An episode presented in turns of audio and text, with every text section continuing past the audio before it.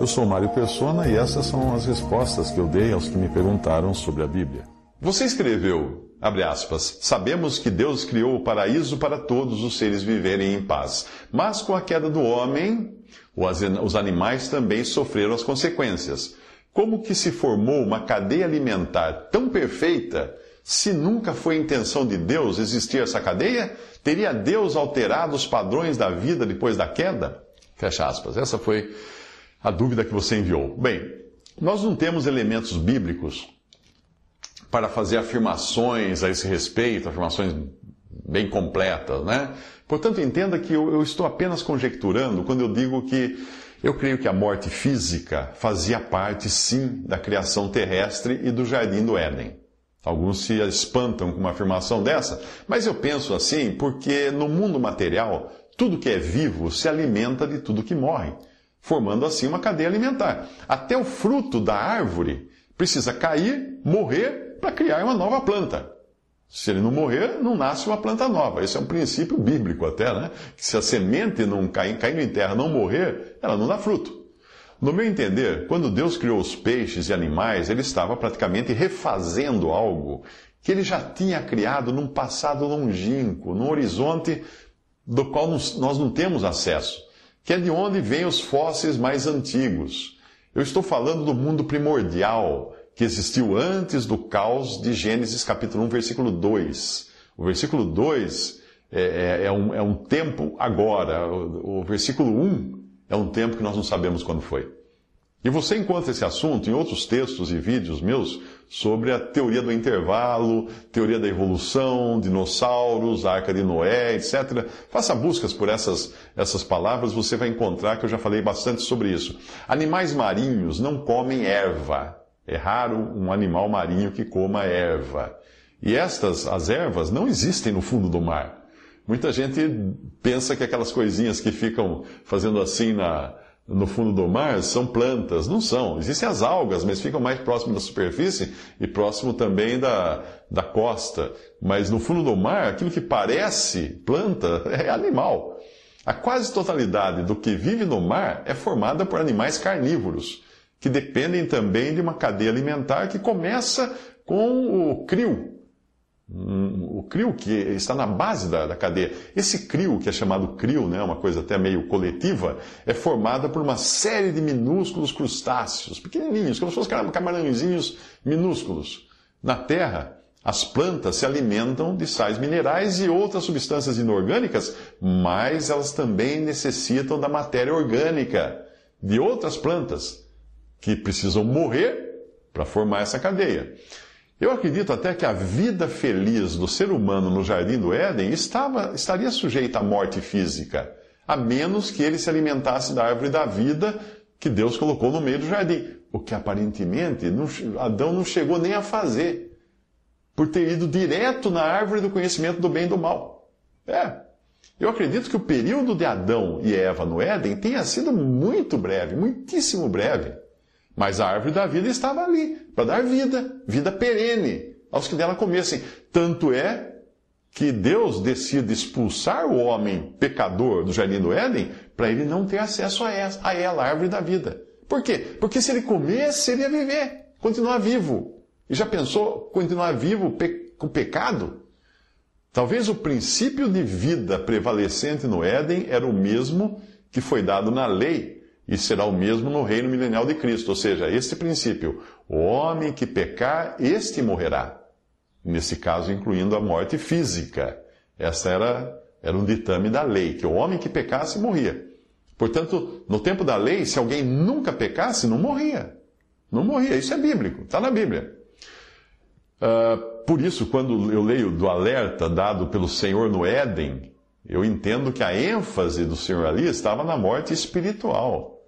Não, não necessariamente na morte física, mesmo porque Adão e Eva comeram do fruto e não caíram mortos, fulminados na mesma hora. Eles podiam falar assim: ué, comemos, Deus mentiu, porque ó, estamos vivos aqui. Então não é, não é exatamente assim. Eles certamente teriam a sua saúde degradada pouco a pouco e até mesmo a longevidade ficaria comprometida, como nós vemos no decréscimo que é demonstrado na vida dos patriarcas antediluvianos, de antes do dilúvio até os nossos dias. A expectativa de vida hoje não passa muito dos 100 anos, mas você vê naqueles primeiros tempos depois do, Jardim do Éden, chegava a viver 900 anos, 800 anos, 700 anos, mas eles não caíram mortos, Adão e Eva. Adão e Eva viveram séculos, séculos, e não caíram mortos. Se eles tivessem comido da árvore da vida, eles não teriam morrido. É isso que Deus diz, porque por isso Deus os expulsa do jardim do Éden para não ter esse risco de ficarem vivos naquela condição arruinada de pecadores. Mas nós encontramos Adão e Eva fisicamente vivos depois da queda, portanto, porém agindo nas sombras das árvores do jardim, escondidos de Deus, tentando aplacar a própria consciência de pecado com aquelas capengas cintas de folhas de figueira. Esse é o comportamento do homem caído até hoje. Ele se esconde de Deus, tentando salvar-se pelas obras de suas mãos oferecendo a Deus do fruto do seu trabalho, como Caim fez, ao invés de entender que Deus se agrada da morte do inocente, que era a oferta de Abel, para poder expiar os pecados. Abel devia ter escutado de Adão, seu pai, o que Deus fez logo depois que, que eles tinham caído em pecado, que Deus tinha sacrificado um animal inocente para cobrir a vergonha do pecado do homem, a falha do homem. E por isso, então, Abel ofereceu o sacrifício de um animal inocente. Mas Caim não quis fazer as obras das suas mãos como oferta para Deus. Deus não aceita ofertas das, das obras das mãos de um homem pecador, sujo, contaminado de pecado. Quando, quando em Romanos Paulo escreve falando da morte que entrou na criação, eu entendo que ele é bem específico e ele está falando de morte de seres humanos. Não está falando de morte de cachorro, de vaca, de cavalo, não. Não está falando de morte de animais, de, uh, de plantas em geral. Não. Não é morte geral de todos os seres vivos. Não. Veja o que Paulo escreve. Portanto, como por um homem entrou o pecado no mundo e pelo pecado a morte, assim também passou a todos os homens, por isso que todos pecaram. Romanos 5,12. Percebe? A minha visão do Éden é de que os animais nasciam, cresciam e morriam. Pois, como eu disse já antes, animais marinhos não são vegetarianos. E nem havia no mar plantas para alimentar os animais. As algas, como eu falei, só crescem nas margens, e aquelas coisinhas que você vê nos vídeos de fundo do mar são animais que se parecem com plantas. Você vai ver muita alga em aquário, né? mas no fundo do mar não. Uh, o homem, esse sim, era vegetariano no Éden tendo isso sido mudado por Deus em Gênesis 9, quando Deus colocou nos animais pavor dos homens, ao mesmo tempo que autorizava a, a, aos homens matar os animais para comer. Isso está explícito também ali em Gênesis, que era para servir de alimento, a carne foi dada como alimento para o homem a partir da, da hora que, que Noé saiu da arca e Deus deu, então, colocou medo nos animais, para os animais terem como fugir, se defender do homem, e autorizou Noé e os homens que vieram depois deles a matarem animais para comer. Alguns que hoje, geralmente os espiritualistas, né, que eu já fui um desses também, alguns que hoje tentam viver numa aura de espiritualidade,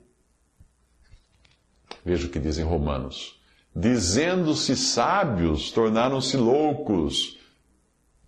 Por quê? Porque criam a sua própria maneira de, de, viver.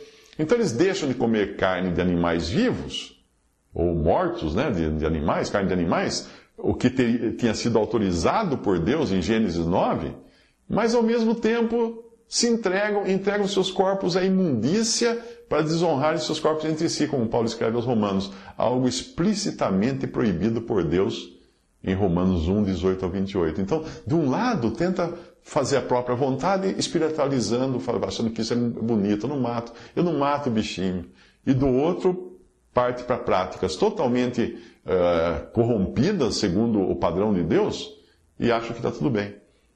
Tentam assim se espiritualizar, evitando um alimento que Deus autorizou a comer, ao mesmo tempo que praticam relações sexuais que Deus proibiu. Mas assim é o ser humano, não é? Sempre na contramão de Deus, justamente por ter substituído o Deus Criador pelo homem, pelo humanismo.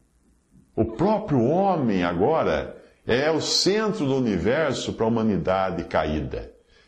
A palavra de Deus diz: dizendo-se sábios, tornaram-se loucos e mudaram a glória do Deus incorruptível em semelhança da imagem de homem corruptível. Romanos 1, 22 a 23.